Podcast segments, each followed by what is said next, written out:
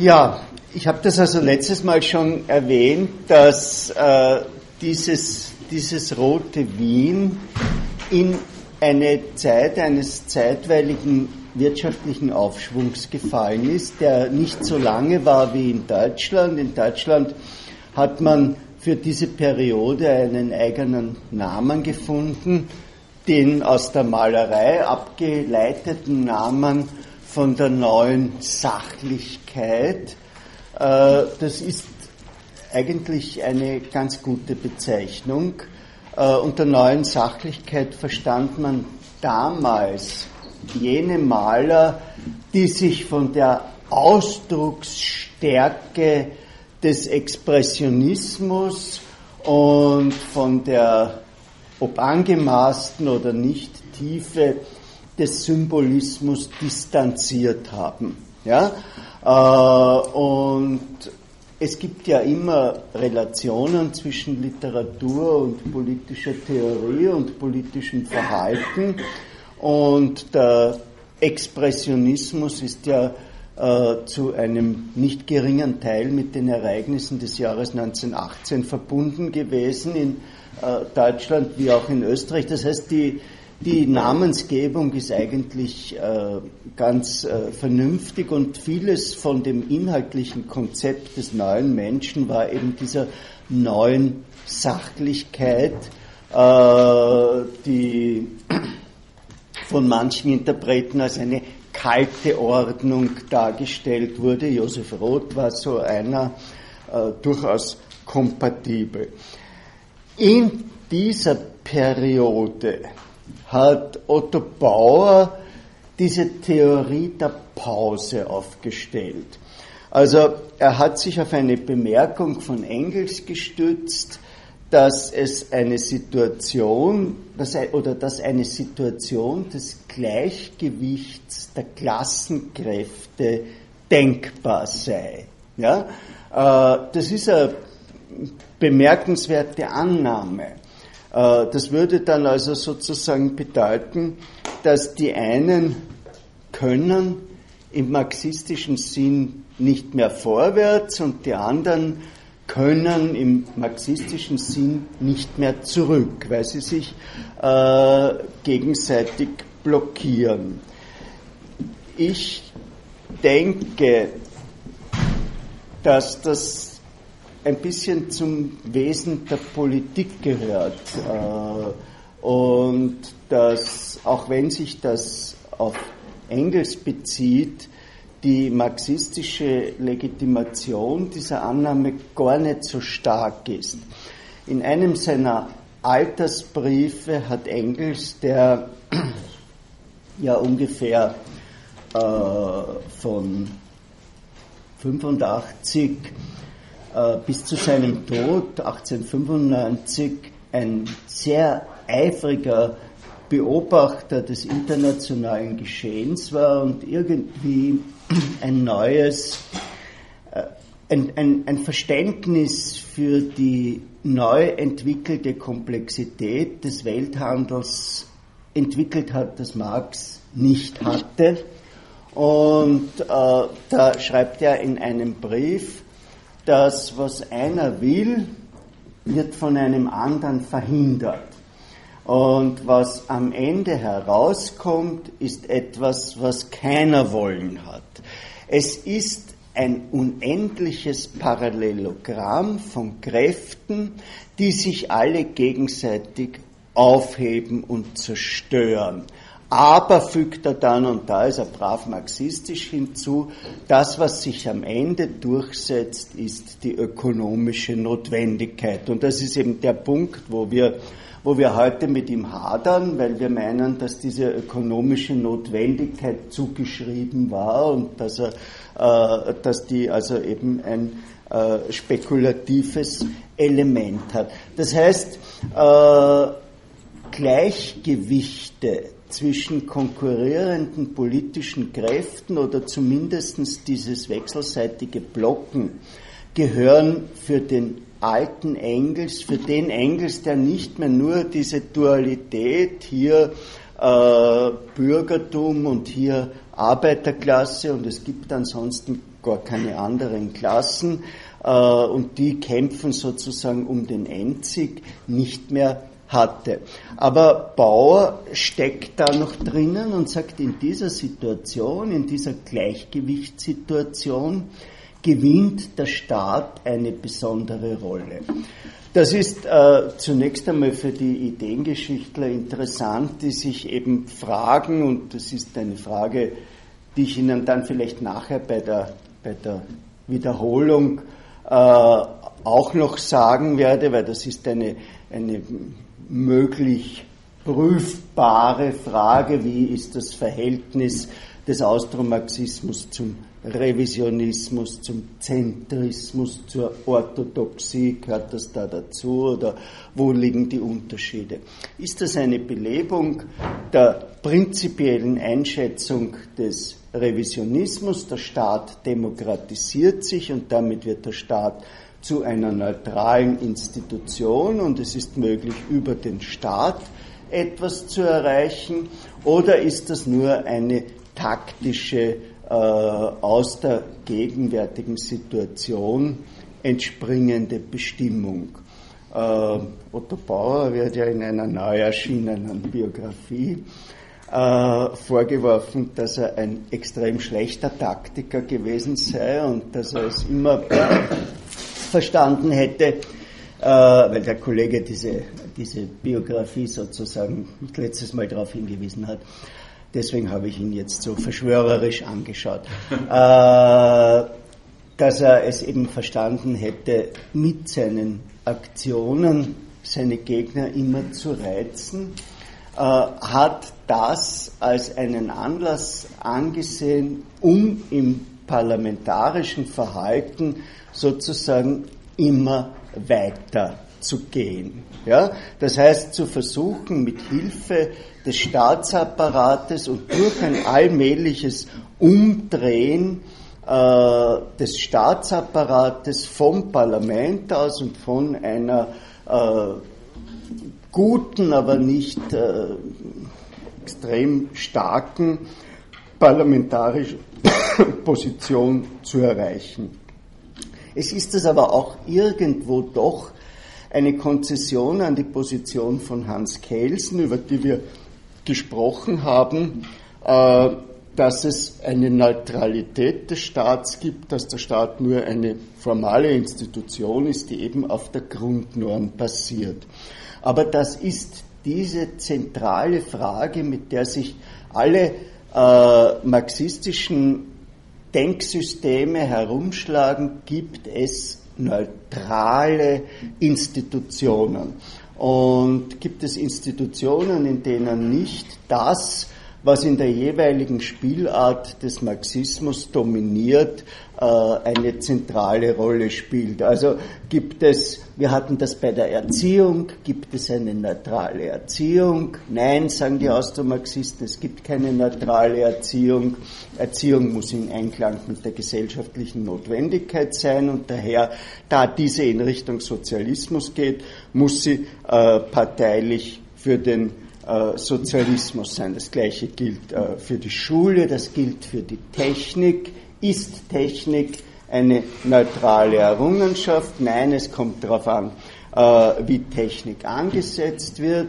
Äh, das gleiche gilt für die Rationalisierung. Rationalisierung äh, erleichtert die Produktion von Gütern und ist damit ein Instrument, das den Volkswohlstand vergrößern kann. Gleichzeitig ist es aber auch etwas, wodurch Arbeitsplätze freigesetzt werden und eben äh, die, die, das, das, das Arbeitsplatzproblem äh, für die Lohnabhängigen dringlicher wird. Also es kommt darauf an, wie Rationalisierung eingesetzt wird. Wir haben das äh, bei der Kunstbetrachtung, gibt es eine neutrale Kunst oder ist jede äh, Kunst sozusagen im Klassenkampf verankert, was äh, in der sowjetischen Kunstbetrachtung dann dazu geführt hat, dass bestimmte Arten, die eben den Klassenkampf nicht thematisieren, als formalistisch äh, oder als dekadent oder als spätbürgerlich denunziert wurden. Das hat gereicht vom Franz Kafka bis zum abstrakten Expressionismus. Also die konsequente Anwendung des Prinzips der Klassen und ihres Kampfes als das steuernde Element der politischen Prozesse geht eben, hat ein leicht totalitäres Element und geht eben in diese Richtung, wo auch das Private politisch ist. Was ein Satz ist, der, der natürlich eine Evidenz hat, weil privates Verhalten ist auch eine Botschaft an die Polis, äh, so verhalte ich mich, was aber gleichzeitig auch äh, eben den Raum, in dem, wenn es wenn diese Botschaft als vom Klassenkampf determiniert wird, den Raum, äh, wo man eben neutral sein kann, vollkommen reduziert. Noch einmal, am stärksten war das eben in den kommunistischen Parteien. Dort hatte man ein ungeheures Zauberwort. Äh, das Zauberwort war objektiv. Ja? Also die Art, äh, wie jemand etwas tut, nützt objektiv dem Klassenfeind.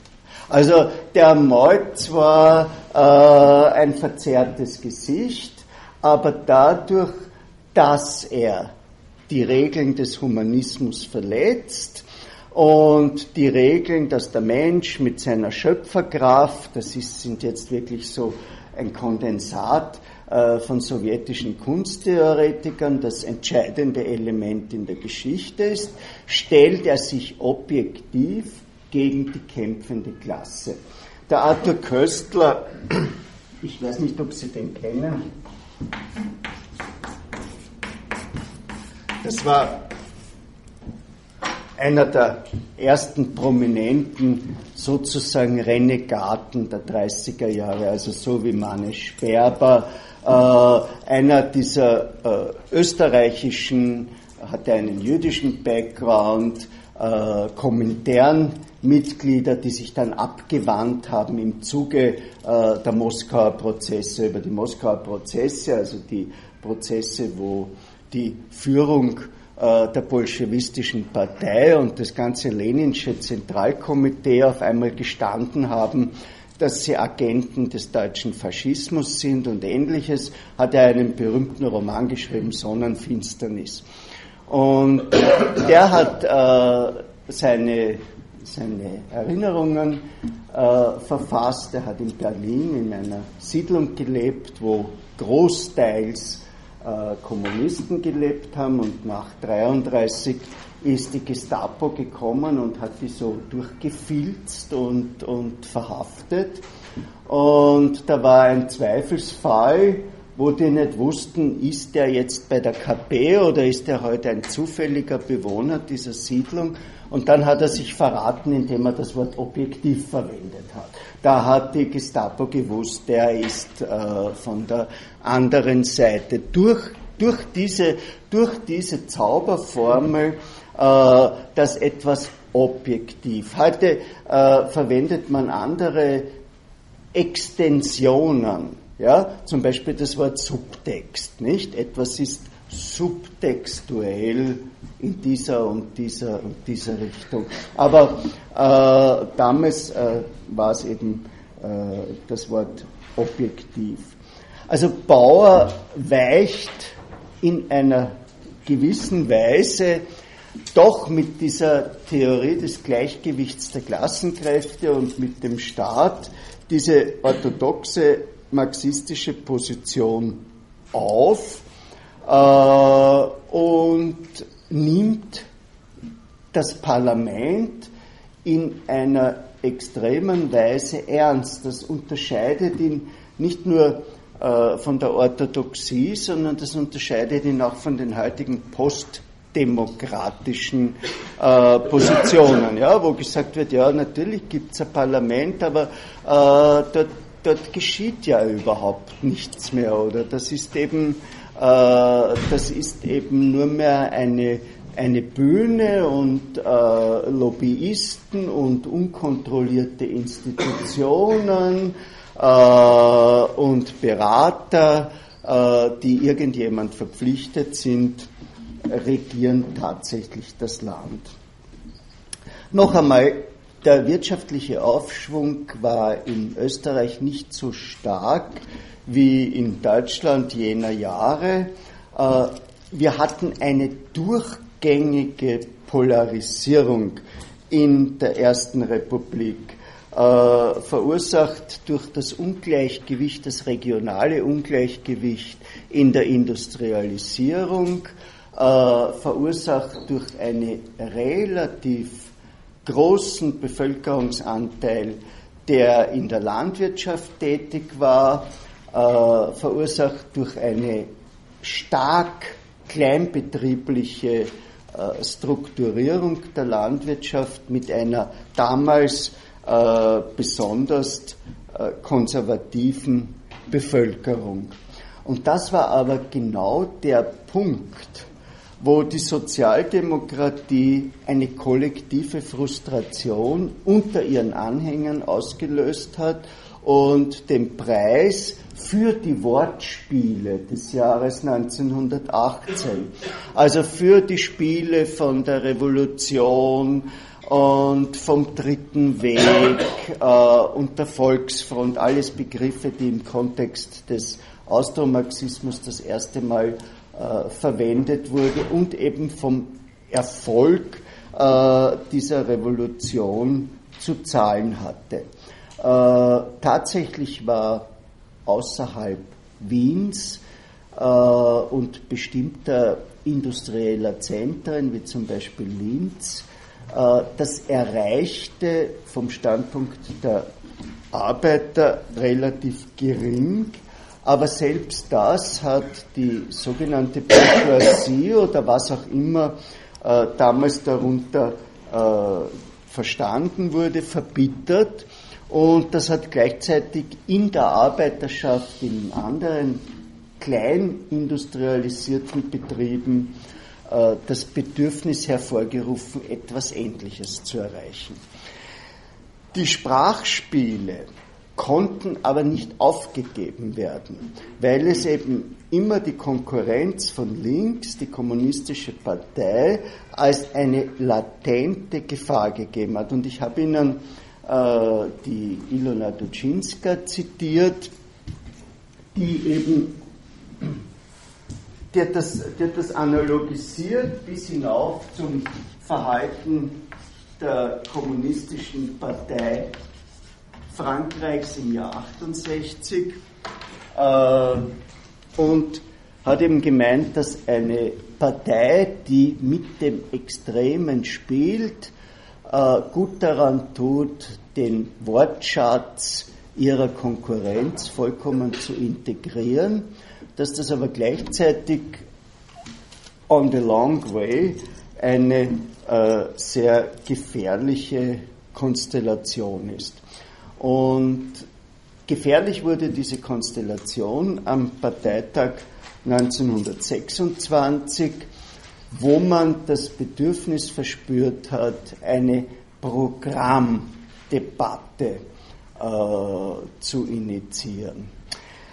Es ist wirklich schwierig, was die oder wie man äh, ein Parteiprogramm vom Standpunkt welcher Disziplin definieren soll. Wir sind das heute relativ gewohnt, dass die Parteien mehr oder minder Catch-all-Partys sind. Das heißt, dass sie sich alle um die sogenannte Mitte bemühen und nur mehr mit einem kleinen Signalsystem sich voneinander abgrenzen, ja?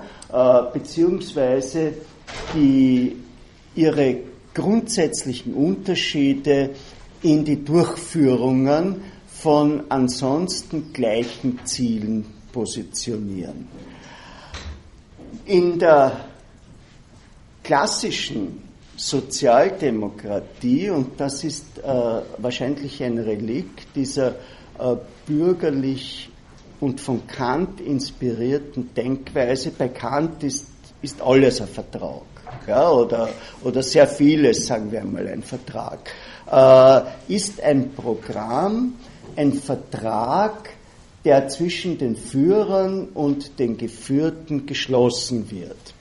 Und äh, in dem also sozusagen sich zuerst die Geführten einigen müssen und dann an diejenigen, die das Programm formulieren, an die äh, Führer ihre Entscheidung weitergeben und die müssen das in der äh, sprachlich perfekten Form bringen. Und das ist äh, ein Punkt, der im Austromarxismus nicht mehr so wirklich äh, funktioniert hat.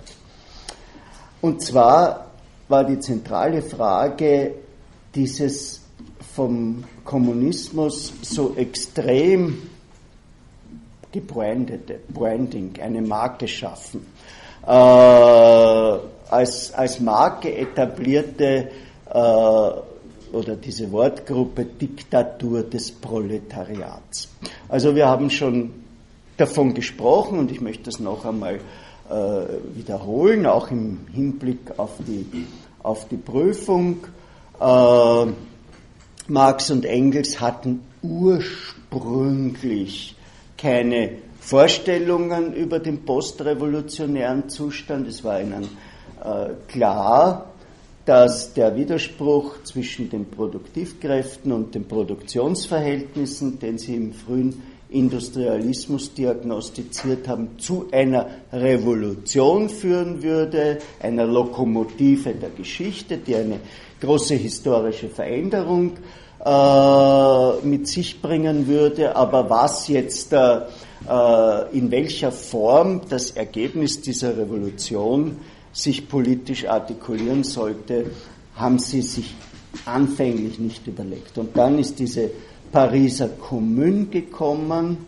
Paris wurde also in einer modernen Terminologie zur offenen Stadt erklärt. Die, die Stadtverwaltung hat sich abgezogen, die Armee hat sich abgezogen, es gab nur mehr relativ geringe Ordnungskräfte gegenüber den heranrückenden Deutschen und in dieser Situation hat das, was sich als das Volk von Paris verstanden hat, äh, die Macht übernommen und hat sich selbst äh, bestimmte Regeln gegeben, nämlich die Regel der Aufhebung der Gewaltentrennung. Das ist überhaupt das Wichtigste. Also die Kommune ist eine beschließende und eine durchführende Arbeit, äh, äh, Körperschaft. Ja, das heißt, äh, das ist nicht so, dass das Parlament ein Gesetz schafft und es geht dann weiter an die Verwaltung und die Verwaltung exekutiert das dann im Rechtsweg, sondern das ist eine relativ verkürzte Handlung. Also die, die Bäckermeister, die in der Kommune sitzen, beschließen, die Arbeitszeit der Bäcker wird verlängert oder verkürzt und die gehen dann selber hin äh, und exekutieren das. Das ist ein historisches Beispiel äh, aus der Geschichte der Pariser Kommune. Und das alles geschieht zum einfachen Arbeiterlohn und die Mitglieder der Kommune werden gewählt und sie unterliegen, der nächste Punkt, einem imperativen Mandat. Also es ist nicht so, der Abgeordnete ist, wie es äh, bei uns angenommen wird, nur seinem Gewissen verpflichtet, sondern der Abgeordnete wird mit direkten Kommandi in die, in die Kommune, in den Rat, in den Arbeiterrat äh, geschickt. Und Marx hat das in seinem Text über den Bürgerkrieg in Frankreich genau beobachtet. Die Kommune hat nicht lange gehalten. Äh, ihre Protagonisten wurden nach der Niederlage Napoleons III. und nach der äh, Rückkehr der französischen Truppen hingerichtet.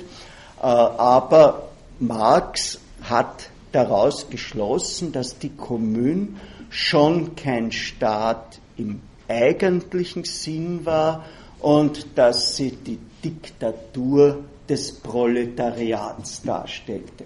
Das ist schon von der, vom frühen Revisionismus attackiert worden und mein Bäckermeister-Beispiel hat das ja auch ein bisschen äh, akzentuiert in, in einem sehr äh, saloppen Sprachgebrauch waren die äh, Mitglieder dieser Kommunen eher Kleinbürger, also äh, artikulationsfähige Menschen, die gleichzeitig um die allgemeinen Dinge besorgt waren. Äh, die, die Vermögenden waren abgehauen, die Arbeiter, das ist nicht unwichtig, waren zu einem nicht geringen Teil bei der Armee eingezogen. Daher gab es in der Kommune auch äh, einen relativ hohen Frauenanteil. Und äh, die haben also äh, Paris übernommen. Und bei, bei Marx geht das dann weiter und vor allem bei Engels, dass in dieser Diktatur des Proletariats das äh, Proletariat die repressive Klasse ist und das Bürgertum unterdrückt und es äh, langsam sozusagen expropriiert, seiner Macht beraubt und auch seiner politischen Identität und Artikulationsfähigkeit beraubt und dass dann nichts mehr überbleibt, was man reprimieren muss und dass der Staat dann abstirbt.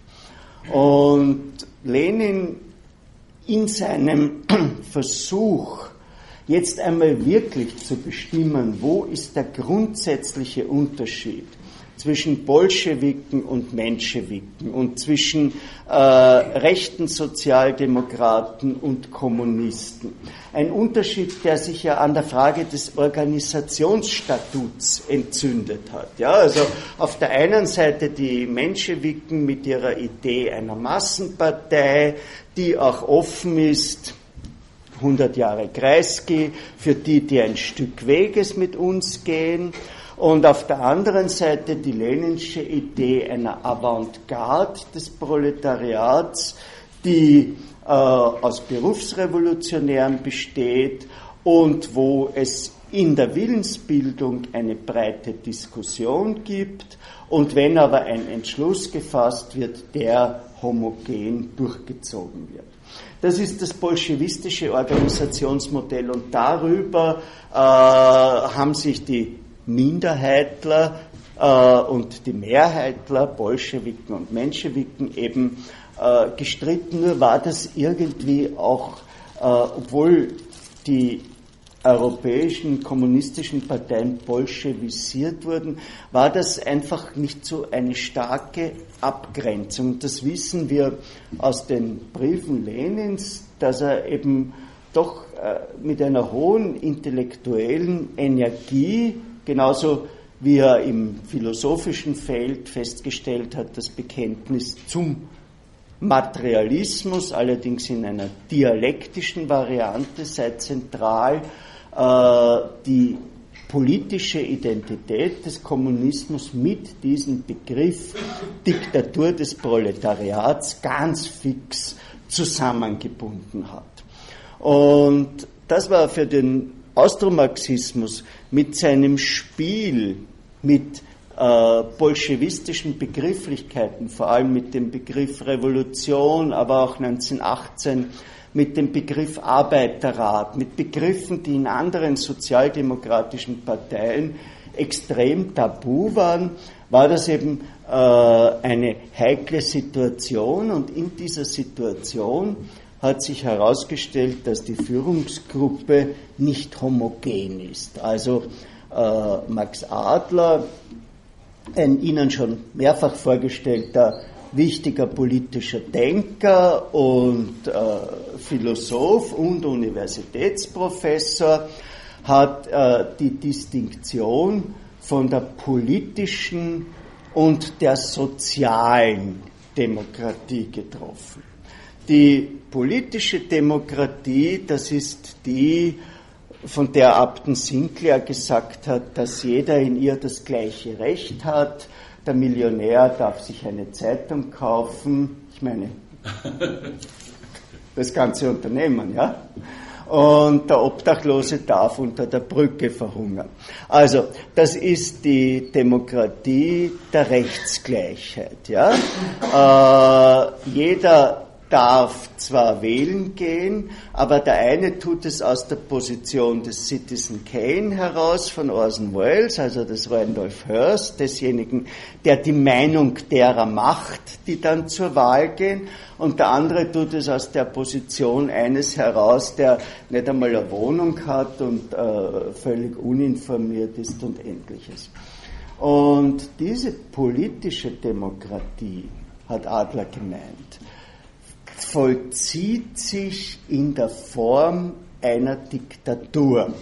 Also äh, eben weil es die Demokratie der Rechtsungleichheit ist, hat sie ein diktatorisches Element. Und äh, jede Mehrheitsentscheidung ist eine Vergewaltigung, weil sie entsteht auf der Basis gänzlich unterschiedlicher Ausgangsbedingungen im Prozess der Stimmabgabe. Ja, das ist aber wichtig, weil damit hat er den Begriff Diktatur im Grunde auch auf das, was wir heute haben, ja, ausgedehnt. Das heißt, äh, er hat einerseits den Begriff Diktatur ausgeweitet, andererseits hat er ihm einen Zahn gezogen, aber einen Zahn, der so weit hinten ist, dass man das von außen nicht sieht. Und das Gegenbild ist die soziale Demokratie. Das ist die Demokratie bei der Homogenität der Stellung zu den Produktionsmitteln, also die Demokratie, wo es nur mehr den, den, den geringen äh, Unterschied im Einkommen zwischen, zwischen Assistenten und Professoren oder sonst etwas gibt. Äh, und äh, wo eben tatsächlich jeder die gleichen Chancen hat und daher auch äh, ein wirkliches gemeinsames wollen entstehen kann, dass sich, weil diese Unterschiede, die er da eingeräumt hat, äh, die hat er negiert im, im Prozess der Willensbildung, äh, wo man also wirklich, äh, wo, wo alle für die Sache um die richtige Entscheidung ringen. Und damit, mit dieser, mit dieser Distinktion vor dem Parteitag war die Frage offen, wie soll sich die Partei zu der Forderung, den Begriff Diktatur des Proletariats als Nachweis einer richtigen linken Gesinnung in das Programm aufzunehmen, äh, verhalten. Noch einmal, äh, es ist eine rund um den Austromarxismus eine ganz intensive Sprachspielpolitik zu rekonstruieren. Äh, der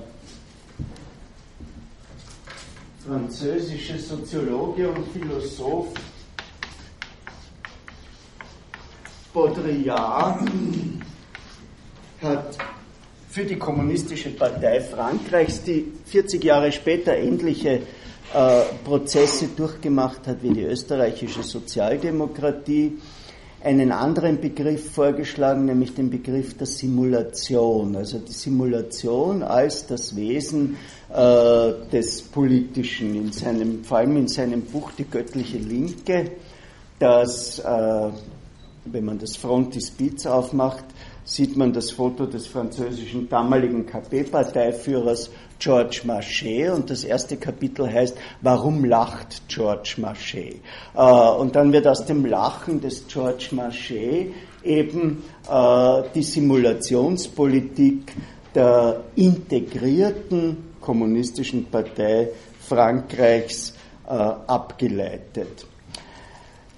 Wenn eine Bewegung mit der Politik der Simulation arbeitet, dann bedeutet das, dass die Elite entweder sich selbst oder die Ideologie nicht mehr ernst nimmt. Ja, das ist das, äh, was dann in, in der Journalistik als der Sieg der Realos über die Fundis äh, oder sonst etwas äh, herangezogen wird. So eine Situation scheint am Parteitag eingetreten zu sein. Äh, man ist auf die heillose Idee gekommen, zwar als Konzession an die eine Seite ein Bekenntnis zur Demokratie aufzunehmen, aber gleichzeitig als Konzession an die andere Seite äh, das Wort sollten sich die bürgerlichen Parteien nicht an die Spielregeln der Demokratie halten, dann ist die Arbeiterklasse gezwungen, sie mit dem Mittel der Diktatur äh, zu begegnen. Und damit war das Wort Diktatur in einem österreichischen Parteiprogramm drinnen. Ja? Und äh, das hat also wirklich äh, eine, eine ungeheure Sprengkraft entwickelt, weil Exponenten der anderen politischen Seite, die dann in ihrem späteren Verhalten gezeigt haben, dass ihnen die Demokratie relativ gleichgültig und nicht ein absoluter Wert ist, äh, damit diese Gleichsetzung Sozialdemokratie ist Bolschewismus, ist gefährlich, äh, öffentlich ständig verkünden konnten. Sie sind ein Bolschewik, äh, hat Dollfuss äh, dem Otto Bauer zugerufen, der das ja wirklich nicht war. Also da hat man sich einfach festgelegt, äh, und zwar im Rahmen einer Imagination, äh, einer wissenschaftlichen Programmatik, die auch Situationen vorhersieht, die nicht so wirklich da sind. Das das macht man heute nicht mehr. ja? Also, äh, oder vielleicht, vielleicht macht man es dort, wo man, die, wo man die Ausnahmeregelungen beschließt. Ja, eine Schulklasse hat 25 Schüler, nur im Ausnahmefall kann das um 20 Prozent überzogen werden. Und der Ausnahmefall, ich weiß nicht, die sind den meisten österreichischen Schulen oder die haben 29,6, genau bin ich da nicht in den Zahlen. Aber äh, hier ist eben einfach die Frage, äh, warum, warum haben die das getan? Äh, die Antwort ist, weil es eben immer noch diese Idee einer breiten, alle Gruppierungen des Proletariats erfassenden Gemeinschaft war. Es ist, es ist, läuft hier sehr viel parallel zu den Gemeinschaftsvorstellungen des Nationalismus, äh, also dem etwas ein Gemeintes in seiner Totalität zu erfassen. Im Grunde ist das ja selbstverständlich. Ja, also äh, ja, wenn der Gegner sich nicht mehr an die Regeln der Demokratie hält, dann beginnt ja, dann beginnt ja etwas Bürgerkriegshaftes in einer parlamentarischen Demokratie. Und man kann sich da gar nicht festlegen oder jetzt äh, äh mit einer Diktatur drohen oder sonst etwas.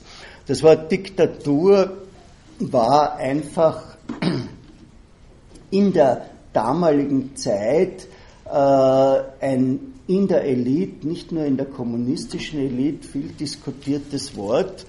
Äh, der englische Historiker John Lukács hat vor einigen Jahren den retrospektiv aufsehenerregenden Vorschlag gemacht, dass er in einem Buch über Hitlers Machtergreifung die These aufgestellt hat, Schuld sind die deutschen Militärs. Äh, die hätten eine Militärdiktatur auf Zeit einführen sollen und dann hätte man sich Hitler ersparen können.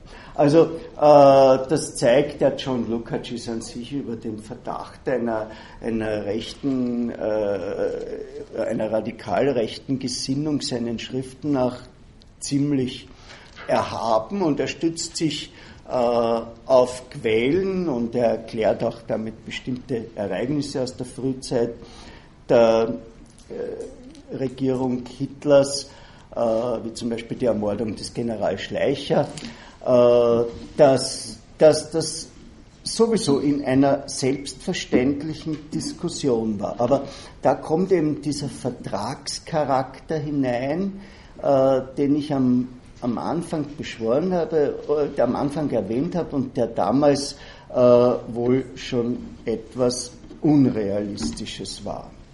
Tatsächlich hat die Sozialdemokratie kräftig an Boden verloren.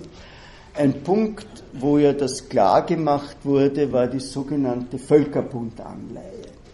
Also äh, das ist eine Geschichte, die Sie nachlesen können, äh, weniger im Netz, da sind die Beiträge schlecht, äh, in der Geschichte der Krise in Österreich, äh, als die Banken fielen, zur Soziologie der politischen Korruption des Wirtschaftsjournalisten Roche. Österreich war in einer Finanzkrise wie Portugal heute und der Völkerbund hat angeboten eine Anleihe, das heißt einen Schutzschirm, der aber gleichzeitig verbunden war mit äh, Auflagen, äh, mit einer Aufsicht des Völkerbundes. Ja? Äh, ein gewisser Herr Zimmermann aus den Niederlanden war dann in einer gewissen Weise die Sozialdemokraten haben ihn als Diktator Österreichs apostrophiert, aber er war einfach, er war einfach für die Budgetpolitik zuständig. Und das war nicht so wie heute, dass die ihre Zahlen an den äh, Monetary Fund melden müssen, sondern der ist wirklich äh, bei, den, bei den Regierungssitzungen dabei gesessen, ja, und der hat also, der hat also mitgestrichen und alles Mögliche. Der, Vater eines Freundes äh, wurde mit 42 Jahren pensioniert äh, im Kontext dieser Völkerbundanleihe, ist glaube ich 96 Jahre alt geworden. Ja? Das heißt, die Republik äh, hat für diese kleine Ersparnis der Frühpensionierung dieses Beamten äh, jahrzehntelang geblutet. Und Otto Bauer hat äh, einen Gegenvorschlag gemacht, der eine Analogie zum portugiesischen Vorschlag hat, nur ist der portugiesische Vorschlag. Wir erhöhen die Massensteuern, wir sparen, wir entlassen. Das heißt, er ist im damaligen Kontext, im damaligen Kontext ein politisch rechter Vorschlag. Und der Otto Bauer hat einen im damaligen Kontext politisch linken Vorschlag gemacht. Er hat gesagt, wir haben Sparguthaben äh, von unseren Reichen und wir legen eine österreichische Zwangsanleihe auf. Ja? Und die verzinsen wir genauso, wie, der Völ wie wir die Völkerbundanleihe verzinsen. Und die sichert also unserer Bourgeoisie, die ohne dies zu nichts gut ist, äh, den gleichen Profit. Aber wir müssen nicht äh, eben diese, diese Kündigungen und die sonstigen äh, Dinge hinnehmen. Und äh, damit ist er glänzend gescheitert und Österreich hat äh, einiges, das ist relativ äh, wichtig, äh, an Souveränität äh, abgegeben. Ja? der nächste Punkt war, dass es der Sozialdemokratie eben nicht gelungen ist, die bäuerliche Mentalität bestimmter Bundesländer Österreichs äh, zu durchbrechen. Man ist hier von einem Mechanismus ausgegangen, auch der eben heute äh, so viel besprochene Bruno Kreisky hat ja noch gemeint, die niederösterreichische ÖVP-Mehrheit sei ein passagäres Phänomen, weil sie gebunden ist an die Stärke des Bauernstandes in Niederösterreich. Mittlerweile, äh, ich weiß es nicht, wie viele Prozent der Bevölkerung in Niederösterreich heute noch Bauern sind, vier, ja. Also, äh, aber der Erwin Bröll hält sich äh, noch immer. Ja, das heißt, äh, die, die Partei hatte eine deterministische Idee von äh, Fusionsprozessen in der Landwirtschaft, wie wir sie ja tatsächlich heute haben, durch die äh, ganzen Agrargenossenschaften und ähnliches, die den äh, Einzelbauern in einen Arbeiter verwandeln, der damit grundsätzlich unter den gleichen äh, Bedingungen steht wie der städtische Arbeiter und sich daher äh, für die Sozialdemokratie entscheiden wird. Das ist auf der einen Seite die Schwäche und auf der anderen Seite äh, die Radikalisierung des politischen Klimas.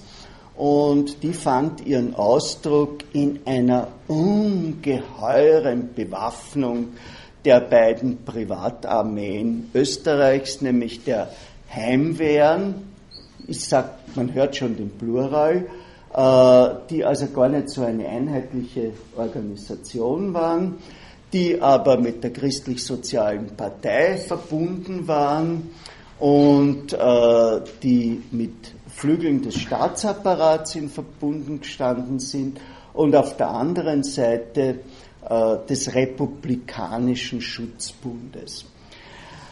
Der Republikanische Schutzbund, der stark eben in Wien war, äh, von der Gemeinde Wien unterstützt wurde und äh, seine Waffen aus der Tschechoslowakei bezogen hat,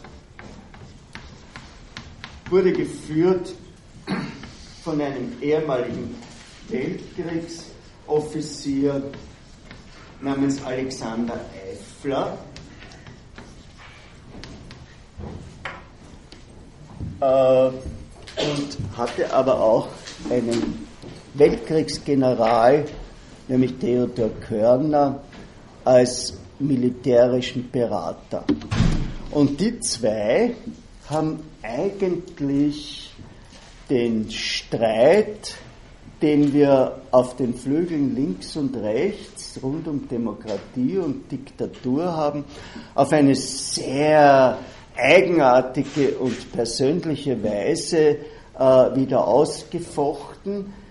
Theodor Körner oder eher Theodor von Körner, ein entfernter Verwandter äh, des Dichters und eben ein Weltkriegsgeneral, der dann übrigens in der Zweiten Republik Junggeselle wurde, äh, den, weil er, weil er ledig war, äh, einige Jahre lang die österreichische Schwulenbewegung für sich in Anspruch genommen hat, äh, was aber jetzt äh, durch, das, durch das Auftauchen äh, von Töchtern, von ehemaligen Geliebten äh, irgendwie aufgehoben wird. Ja, wir wussten damals schon, dass seine Wohnungsnachbarin, die 15 Jahre älter war als er, dass es da einen illegalen Durchbruch gab mit einem Vorhang.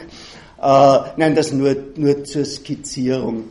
Äh, das war an sich ein, ein richtiger KK-Offizier, äh, ein, ein, ein legendärer Bundespräsident, den man auf der Straße sehen konnte, wie er im Winter mit Glatze ohne Hut äh, spazieren gegangen ist und der eine überraschende äh, Wehrdoktrin entwickelt hat.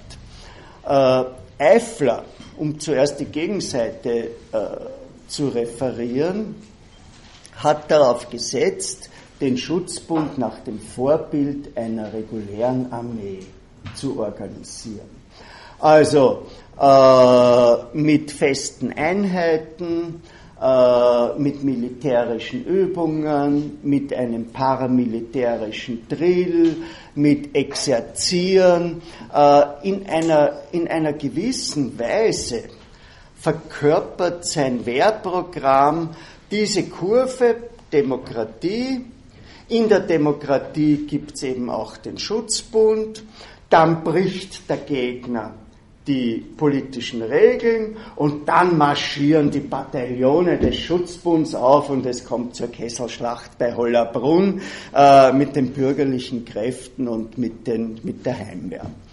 Und äh, Theodor von Körner, der äh, ein Schüler, ich meine kein persönlicher Schüler, äh, von Clausewitz war, äh, ist äh, zunächst einmal vom Primat der Politik ausgegangen. Also auch der Bürgerkrieg ist eine Fortsetzung der Politik mit anderen Mitteln und äh, hat als Wesen der sozialdemokratisch-sozialistischen Politik die Einbeziehung des Arbeiters als kämpfenden Bürger in den gesellschaftlichen Prozess genommen.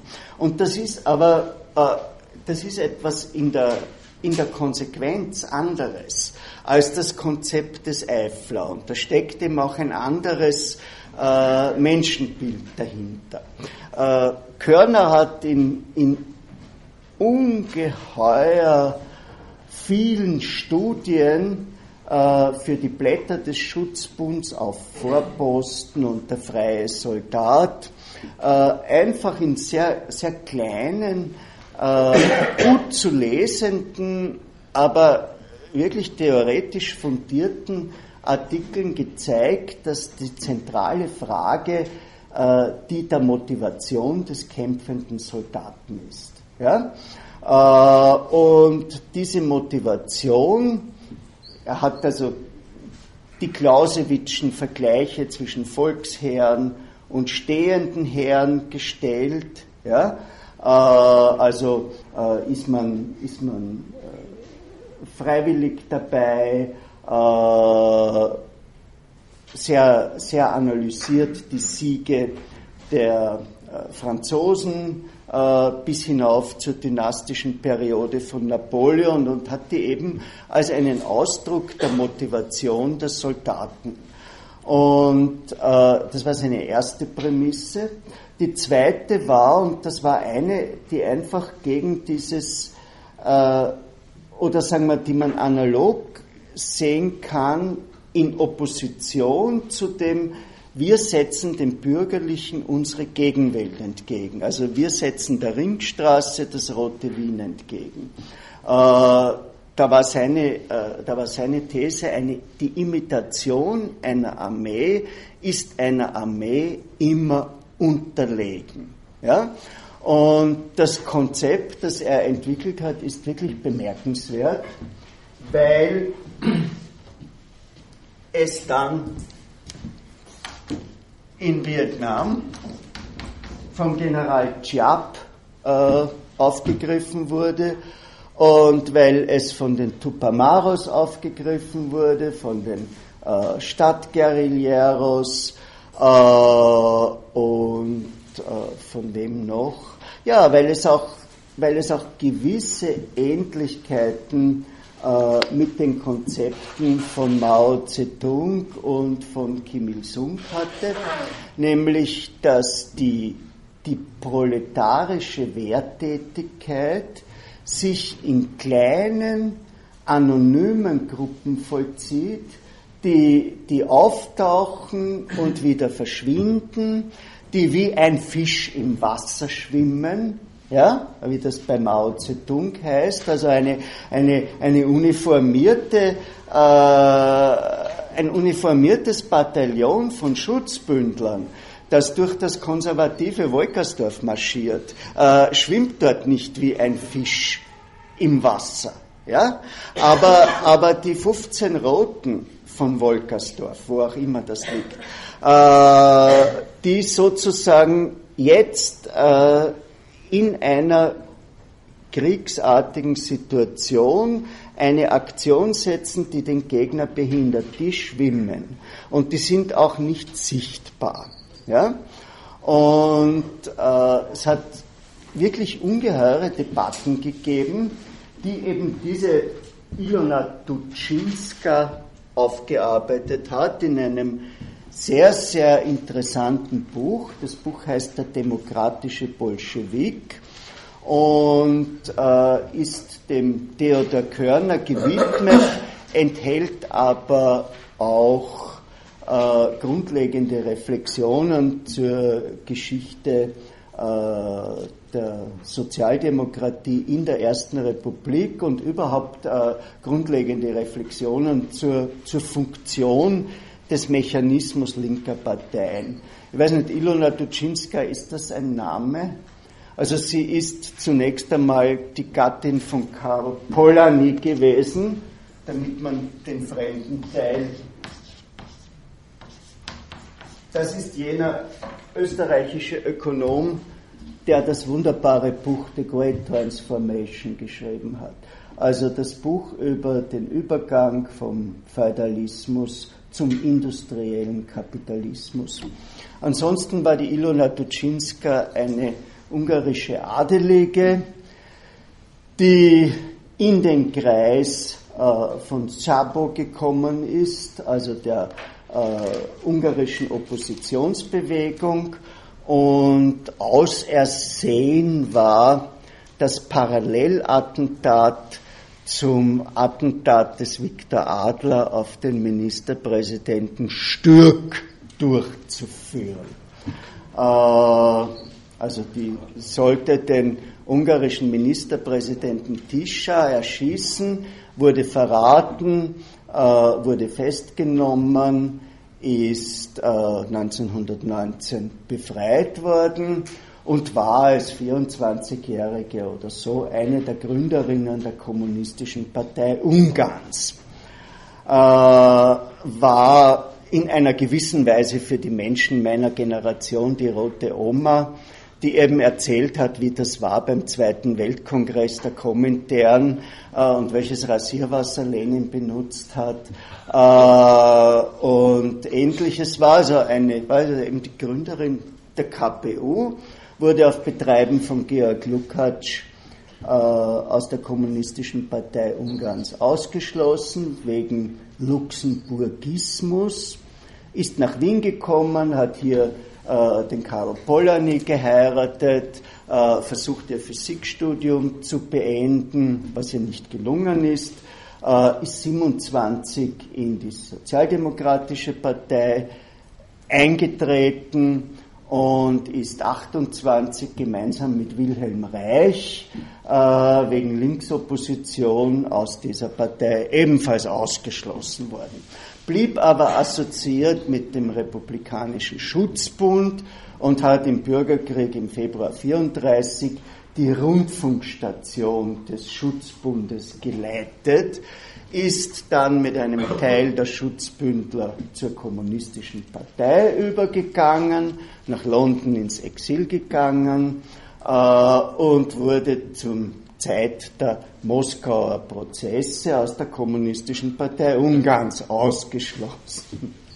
Durfte als ehemalige Kommunistin nicht nach Amerika einreisen, was bedeutet hat, dass sie sich an der US-kanadischen Grenze, weil Karl Polanyi Universitätsprofessor in den Vereinigten Staaten wurde, äh, ein Haus gekauft hat, so dass Polanyi immer äh, am Wochenende über die Grenze äh, kommen konnte und wurde dann eben in den 60er Jahren wieder entdeckt als die letzte überlebende Gründerin der Kommunistischen Partei Ungarns, hat in, in Wien gelebt, in der Rodlergasse, wo auch Trotzki gelebt hat, das habe ich Ihnen schon erzählt, äh, und war in Ungarn ein Nationalheiligtum, heute nach ihrem Tod, 30 Jahre nach ihrem Tod kann man das sagen, was sie dazu benutzt hat, um einfach am Nebensitz ihres Volkswagens die ganzen Solzhenitsyn-Sachen und alles aus dem Ostblock rauszubringen.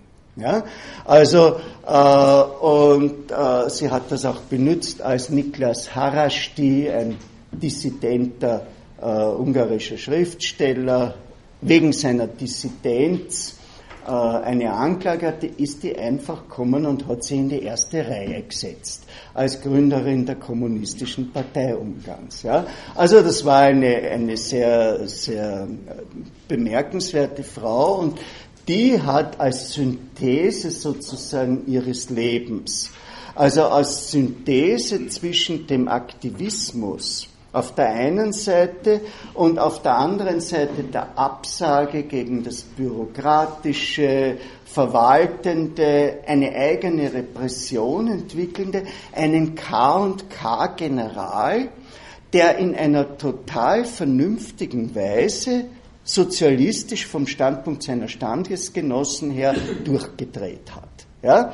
Also das ist wirklich eine, eine, eine Figur äh, der österreichischen Geschichte, der Körner, so wie sie ihn äh, und sie hat äh, ihr Buch dann eben auch mit einer, mit einer Edition der Schriften Körners äh, untermauert, äh, wie, wie, wie sie das äh, belegt, ist das wirklich eine, eine extrem äh, interessante Figur.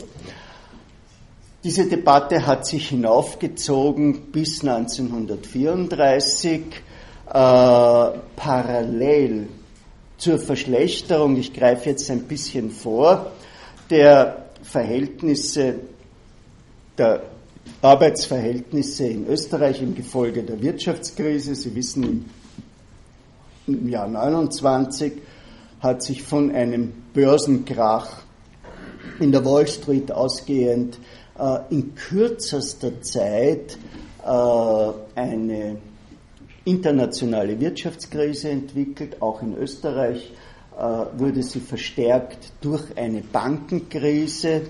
Auch hier hat es hektische Versuche gegeben, Banken zu retten. Die dann in Wirklichkeit nur einen Aufschub von einem halben oder einem Dreivierteljahr dargestellt haben. Und in, in, diesem, in dieser Zeit ist es selbst dem Eifler aufgefallen, dass eben die Disziplin des Schutzbundes äh, und die Kampfbereitschaft immer geringer geworden ist. Ja, weil man kann einfach, wenn man 100 Leute hat, die hat man, die hat man nicht im Griff, während diese kleinen körnerschen äh, Gruppen, die hatten einander äh, im Griff. Ja, das ist auch die, die Gruppe in der Resistance, von der Sata schreibt, dass sie das äh, ideale Kampforgan ist, weil jeder Einzelne weiß, dass er mit seiner Handlung die Entscheidung trifft, die fundamentale Entscheidung und weil er dann eine ganz eine andere äh, Position dazu hat. Man hat den Körner noch äh, vor der Katastrophe des Februar 34 als äh, neuerlichen äh, Autor eines neuen Konzeptes gewinnen wollen und äh, der hat das dann aber abgelehnt und hat die Sache eigentlich schon vorher äh, verloren gegeben. Dass die Sache Schwierigkeiten hat, hat sich am 15. Juli 27 herausgestellt.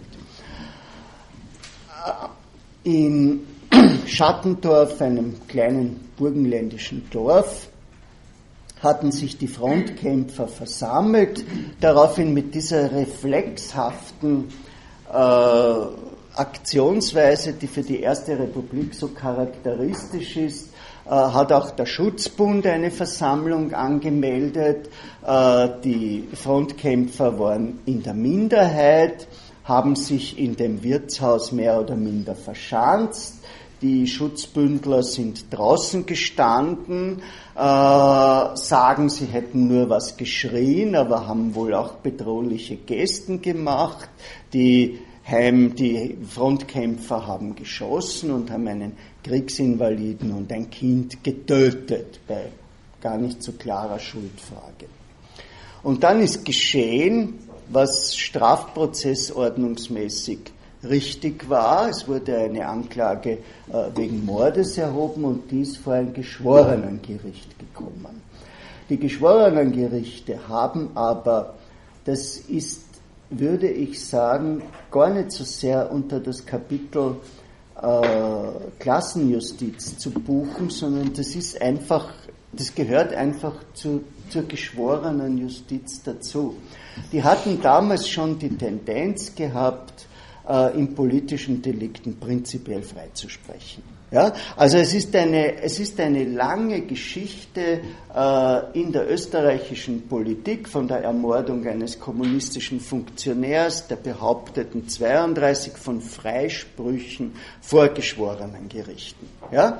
Und äh, wir haben zum Unterschied von der Weimarer Republik, wo wir wirklich bestimmte Richter haben, und wir haben ihre Mitgliedschaft in der pränationalsozialistischen Thule-Gesellschaft. Und wir haben ihre Angewohnheit, äh, nach links lebenslänglich und nach rechts freisprechen. Ja? Die haben wir bei Namen. Das haben wir eigentlich in der Justizgeschichte der Ersten Republik nicht. Aber die Sozialdemokratie hat das so erlebt und hat sich äh, eingebildet, man kann mit einer besonders scharfen Sprache, und da sind wir wieder äh, bei, dem, bei den Sprachspielen, äh, den Zorn der Arbeiter abfangen. Und Friedrich Austerlitz, der Chefredakteur der Arbeiterzeitung, hat einen verbal sehr radikalen Artikel geschrieben und diesen Artikel haben autonome Arbeitergruppen bzw. Schutzbundeinheiten, die ohne Befehl von oben agiert haben, sozusagen als Zeichen, jetzt geht's los, verstanden. Äh, ich weiß nicht, ob Ihnen der Name Ernst Fischer etwas sagt. Es war ein österreichischer Kommunist, der in 68 ausgeschlossen wurde und der Memoiren geschrieben hat, die notorisch unzuverlässig sind. Ja. Äh, der behauptet, er sei als junger Redakteur der Arbeiterzeitung ins Parteihaus gekommen, also auf der Wienzeile, äh, und wollte dem Otto Bauer sagen, es geht jetzt los, wir müssen aufpassen. Und da hätten sie ihm gesagt, der Otto Bauer sei nicht im Haus und er sei aber trotzdem da geblieben, damit er jemand erwischt. Und auf einmal sei der Paternoster vorbeigefahren und er hätte so den Kopf des Otto Bauer äh, gesehen. Also der hätte sich verleugnen lassen. Äh, was dann wirklich geschehen ist, ist nicht klar. Die, die Menge hat sich vor diesem notorischen Unruheherd oder Unruheort äh, der Wiener Geschichte, nämlich dem Platz vor der Universität. Äh, das ist der Grund, warum das Militär nicht wollte, dass die Universität zugänglich ist. Ja? Nach den Erfahrungen von 48, als dieses Gebäude gebaut wurde, äh, war die Position des Militärs die, das soll keine Aufmarschfläche sein, weil dieser ganze Sigmund Freud Park und das alles ist sicherheitspolitisch bedenklich, weil die Studenten sind eine äh, politisch nicht kalkulable Bevölkerungsgruppe. Und die haben sich also hier versammelt, äh, sind dann weitergezogen äh, sind zum Justizpalast gezogen, in dem sich damals gar nicht viel angespielt hat, sondern eher Teile des Grundbuchs drinnen waren. Und auf einmal gab es Kanister mit Benzin, die also jemand geplant mitgebracht haben musste. Leute die in den Justizpalast eingedrungen sind, die Akten rausgeworfen haben und die vor allem im Gebäude das Benzin ausgeleert haben und es angezündet haben. So, wer war das? Der Schriftsteller Heimito von Doderer hat diesen Brand des Justizpalasts sozusagen ins Zentrum seines Romans über die, über die Erste Republik, die Dämonen, äh, Gesetz. Ne? Da gibt es die Strudelhofstiege, das ist der Roman über die Monarchie, und dann gibt es die Fortsetzung in der Republik mit dem gleichen Protagonisten, mit dem René Stangeler und so. Äh, und da lässt er einen, der da in den Zug hineingerät, sagen, das sind nicht die Arbeiter, Das, verstehen Sie Wienerisch? Das ist der Ruhrs, der Ruhrs aus Floridsdorf. Also,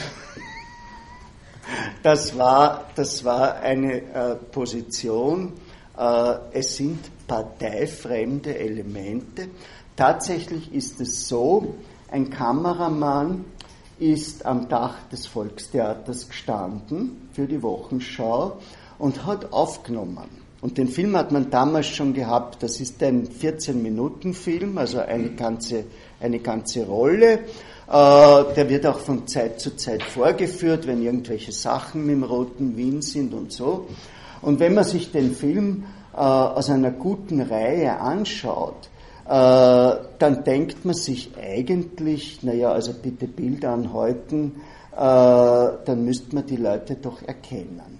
Ja? Und das ist aber nicht geschehen. Also es ist rund um den Brand des Justizpalasts keine Anklage erhoben worden. Die Polizei wird doch sicher da geschaut haben. Ja, so, die sind so wie die Bankomatfotos, die sind ja auch nicht scharf.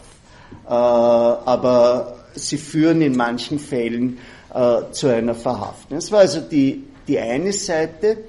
Und die andere Seite ist, äh, dass der Innenminister Hartleb und den, den, den Schussbefehl gegeben hat, äh, dass der Polizeipräsident Schober äh, ihn exekutiert hat und dass aus einem unerfindlichen Grund ein Teil der Wiener Exekutive mit einer Probemunition, äh, die ich weiß nicht wieso das ist, aus Südafrika gekommen ist und die äh, einen dumm-dummhaften Effekt hatte.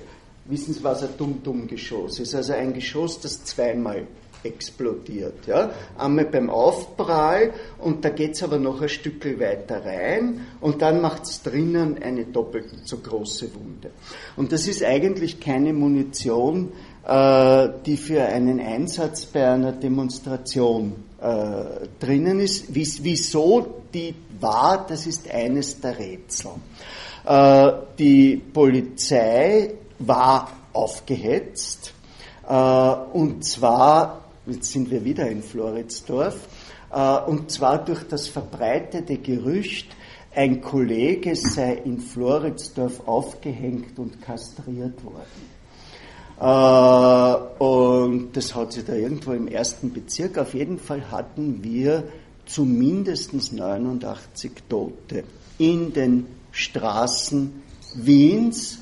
Und äh, wir hatten einen äh, ungeheuren äh, Konflikt im ganzen Staat. Der damalige Bundeskanzler war ein Geistlicher, seit damals äh, verbietet die Kirche ihren aktiven Funktionären die Übernahme von parteipolitischen Funktionen. Ein Prälat, der hieß Ignaz Seipel, der hat im Parlament äh, eine Rede gehalten, kein Mitleid mit den Gangstern oder sonst etwas, was ihm das, den, den Nickname Prälat ohne Milde äh, eingetragen hat.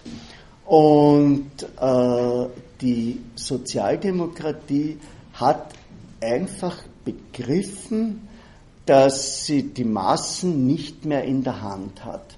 Das ist ein Stehsatz in den Memoiren von prominenten Nicht-Parteigängern äh, des Otto Bauers beziehungsweise in Biografien über sie. Am 15. Juli war klar, es ist aus. Ja, Käthe Leichter zum Beispiel, eine, eine sehr, sehr kluge Frau, eine Sozialwissenschaftlerin und Frauenreferentin äh, der Wiener Arbeiterkammer, äh, hat äh, hat das gesagt. Und ab diesem Zeitpunkt begann ein langsamer Abstieg und in diesem Abstieg ist dann noch die Weltwirtschaftskrise äh, dazugekommen.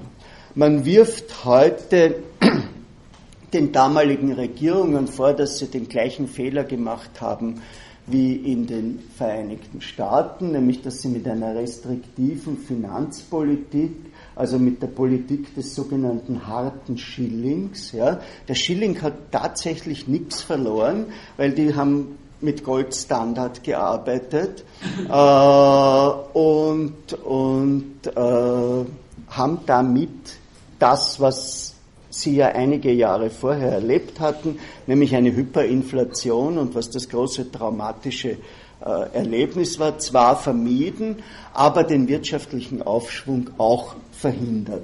Also äh, genauso wie in Deutschland, äh, genauso äh, wie in den Vereinigten Staaten sind die Ideen von Keynes, dass man durch äh, zur Bekämpfung der Krise, dass man äh, durch Deficit Spending, also durch die äh, Aufnahme von Schulden, mit denen man öffentliche Projekte, wie zum Beispiel die Tauern, Tauernstraße, finanziert, äh, die dann einen Retoureffekt haben und die Wirtschaft wieder beleben, sind diese Ideen erst spät zum Einsatz gekommen und haben dann in Deutschland und in Österreich äh, den austrofaschistischen bzw. nationalsozialistischen Regimen genützt, weil die den Aufschwung als Feder auf ihren Hut stecken konnten, oder in den Vereinigten Staaten äh, der Roosevelt-Administration. Äh,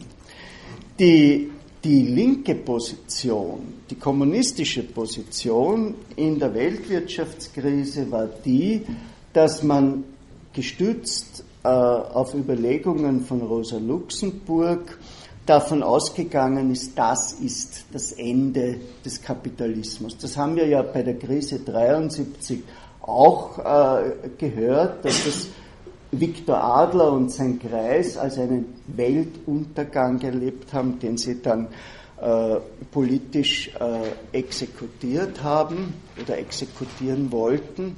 Äh, hier ist man eben davon ausgegangen, das kapitalistische System muss jetzt zwangsläufig zusammenbrechen. Der schon erwähnte Wilhelm Reich hat dem entgegengehalten, dass es eine Schere gibt. Und zwar eine Schere zwischen den objektiven Verhältnissen, also der Krise äh, der Wirtschaft und Reich war damals schon Kommunist, ja, äh, und den, den, der Mentalität äh, der Arbeiter, ja, also ihrer, ihrer Bereitschaft zur Revolution und ähnliches. Und er hat das eben auf die Dominanz der Institution Kirche und auf die äh, sexuelle Repression der Arbeiter. Also sexuelle Repression stärkt die Kirche, Kirche stärkt den Kapitalismus. Das war seine äh, vereinfachte Kurve äh, zurückgeführt. Tatsächlich ist es so, dass im Austromarxismus eigentlich die theoretischen Beiträge ab diesem Zeitpunkt relativ versiegen. Also Otto Bauer äh, schreibt seine Arbeiten über Rationalisierung und Fehlrationalisierung, aber äh, wir haben keine großen Antworten auf die Krise und wir haben vor allem ein äh, relatives Herunterspielen der nationalsozialistischen Bewegung in Deutschland, die es auch in Österreich gegeben hat, die in Österreich aber relativ schwach war. Die Sozialdemokratie scheint weiter äh, auf ihre parlamentarische Präsenz plus ihre militärische Stärke durch den Schutzbund gesetzt zu haben. Und genau im Parlament ist es dann im März 33 passiert. Ich erwähne das nur kurz. Äh, Karl Renner als Präsident ist in der Frage, ob man den Eisenbahnern schon wieder einmal das Gehalt erst in der Monatsmitte auszahlen soll, weil nämlich einfach kein Geld in der Staatskasse ist, äh, ist als Präsident, der nicht mitstimmen konnte, zurückgetreten, damit er mit seiner Fraktion stimmt. Äh, daraufhin hat der zweite Präsident, ein äh, christlich-sozialer, ebenfalls seinen Rücktritt erklärt.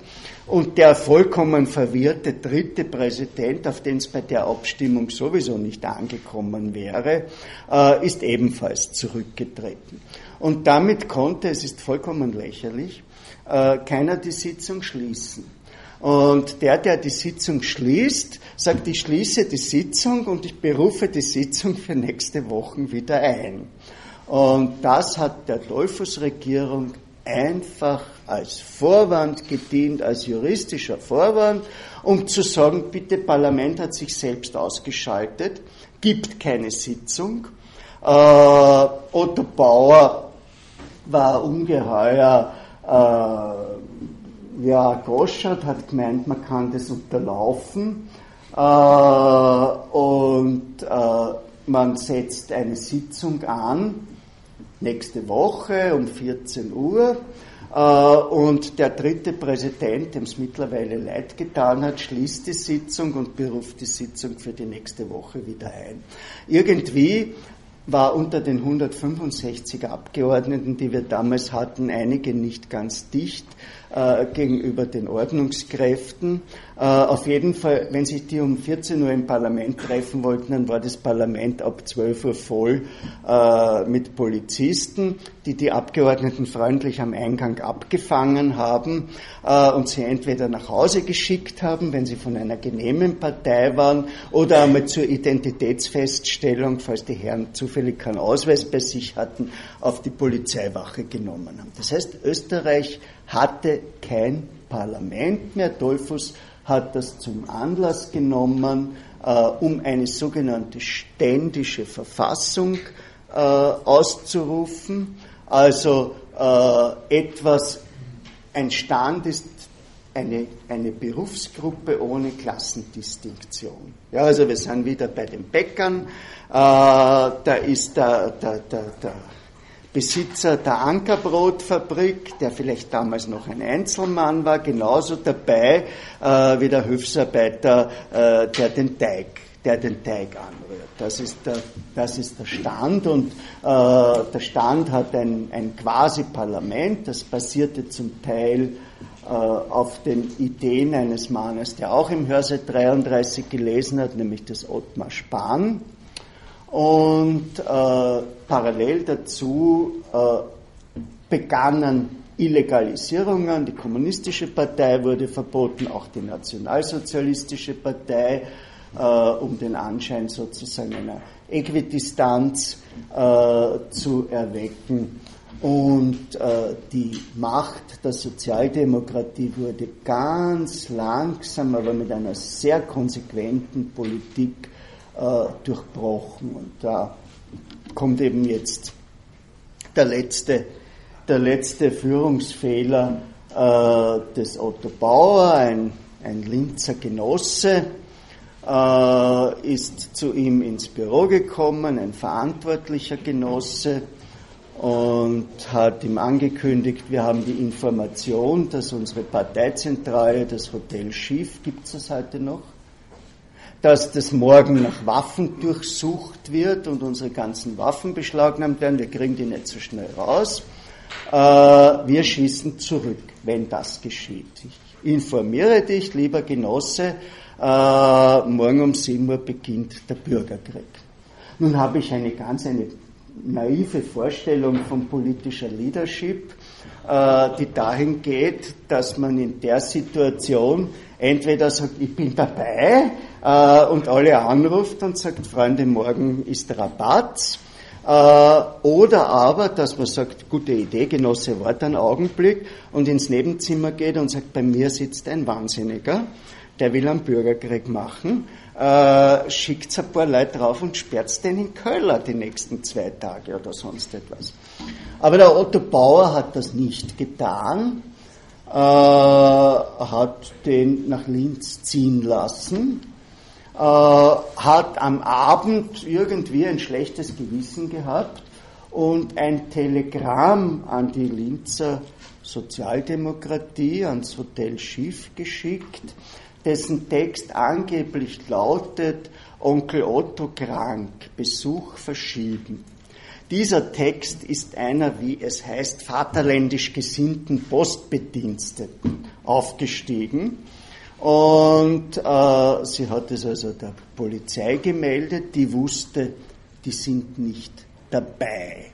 Äh, Bauer äh, ist in einen Greta Garbo-Film gegangen äh, am Abend.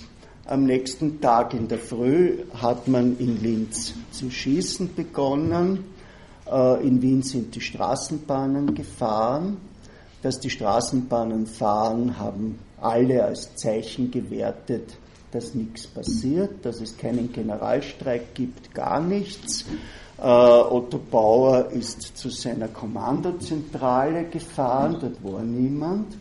Dann haben sie den Schlüssel gesucht äh, und dann war es aber schon so, dass sie ihn auf den Rücksitz eines Autos gelegt haben und nach Brünn gebracht haben äh, über die Grenze. Und wir hatten einen kleinen Bürgerkrieg hier in diesem Land, der vier bis fünf Tage gedauert hat und wahrscheinlich 1200 Tote äh, gekostet hat und wo im Nachhinein selbst schwer verwundete Menschen hingerichtet wurden. Und die Macht dieser Sozialdemokratie war gebrochen. Ihre theoretische Macht, ich bin jetzt ein bisschen ins Schleudern gekommen, ist einige Jahrzehnte später wieder für kurze Zeit im Gefolge des Jahres 68 äh, hat sich wiederbelebt. Diese Idee vom dritten Weg ist äh, populär geworden, aber die heutigen Sozialdemokratien äh, organisieren sich nicht mehr danach und den Eurokommunismus, der das zeitweilig getan hat, gibt es nicht mehr. So, jetzt wollte ich noch geschwind mit Ihnen was wiederholen, aber ich habe ja eh jetzt hier einiges gesagt. Ich denke, Sie sollten Begriffe wie Revisionismus, Orthodoxie, Zentrum und die Linke im Kontext äh, der internationalen Arbeiterbewegung und der äh, österreichischen kennen. Sie sollten wissen, was eine Diktatur des Proletariats ist, was ein dritter Weg ist und was eine äh, politische und soziale Demokratie ist. Sie sollten sich ein bisschen was überlegen über den neuen Menschen, äh, über das rote Wien, äh, über die Frage, was Arbeiterräte sind und am Schluss über diesen ganz devianten Weg des Viktor Adler zum Marxismus. Also ich habe Ihnen da jetzt ungefähr neun Themen genannt, von denen ich meine, ich sage Ihnen das nur, damit Sie nicht damit sie nicht, äh, wenn sie sich das anhören oder ihre Mitschrift konsultieren, damit sie sich nicht in Details verlieren oder sonst etwas. Das hier sind Linien. Ja? Also, äh, dass der Viktor Adler von Nietzsche überraschenderweise gekommen ist, das ist was, was Eigenständiges. Das ist, das ist nur bei uns. Und eben diese spezielle Stellung, zuerst zwischen den Revisionisten und der Orthodoxie und dann später zwischen den anderen Sozialdemokratien und angeblich den bolschewistischen Parteien. Ist das jetzt so äh, oder war das ein Sprachspiel? Solche, solche und neuer Mensch und rotes Wien, solche, äh, solche Sachen halte ich für wichtiger. Haben Sie jetzt noch Fragen? Ja. Wann sind die nachträglichen? Also das ist so, das ist eine sehr gute Frage. Äh, und zwar deswegen, weil da irgendwas mit dem Univis nicht klappt, weil die Prüfungen sind nicht im Univis, sondern sie sind irgendwie in den, in den Prüfungsterminen angesetzt. Ja?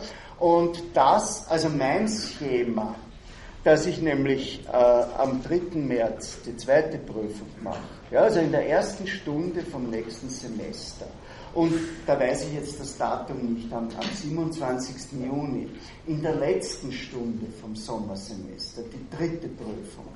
Dieses Schema ist irgendwie des Schreibens zwar dazu, bei den, bei den Lehrveranstaltungen, bei der Ankündigung, aber bei der, bei der, ins, ins, das, diese Information ist nicht univis kompatibel.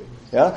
Und dadurch, dass ich keine Anmeldungen verlange, weil mir das eigentlich nicht so wichtig ist, wie das bei einer Vorlesung, äh, dieses, dieses Anmelden um Platz und dann Anmelden zur Prüfung, halte ich eigentlich nicht für sinnvoll. Ja, bei Seminaren ist das ein bisschen was anderes, weil wenn da 60 Leute in ein Seminar wollen und dann sitzt man eh nur mit neun da und drei Motivierte sind draußen, das ist schlecht. Also da ist das sinnvoll, aber bei der Vorlesung ist es nicht sinnvoll. Danke für die Frage. Das ist dann der erste Termin im März oder am Mittwoch? Am Mittwoch, ja. Der zweite März. Okay. Ja, da, same time, same station. Ich bringe mir meinen Spiegel mit und lese ihn. Und Sie kriegen Zettel mit Fragen. Und Sie sitzen links und rechts sitzen die von der Thomas Bernhard Prüfung vom letzten Semester. Ganz logischerweise. Ja? Gut, dann sieht man sich.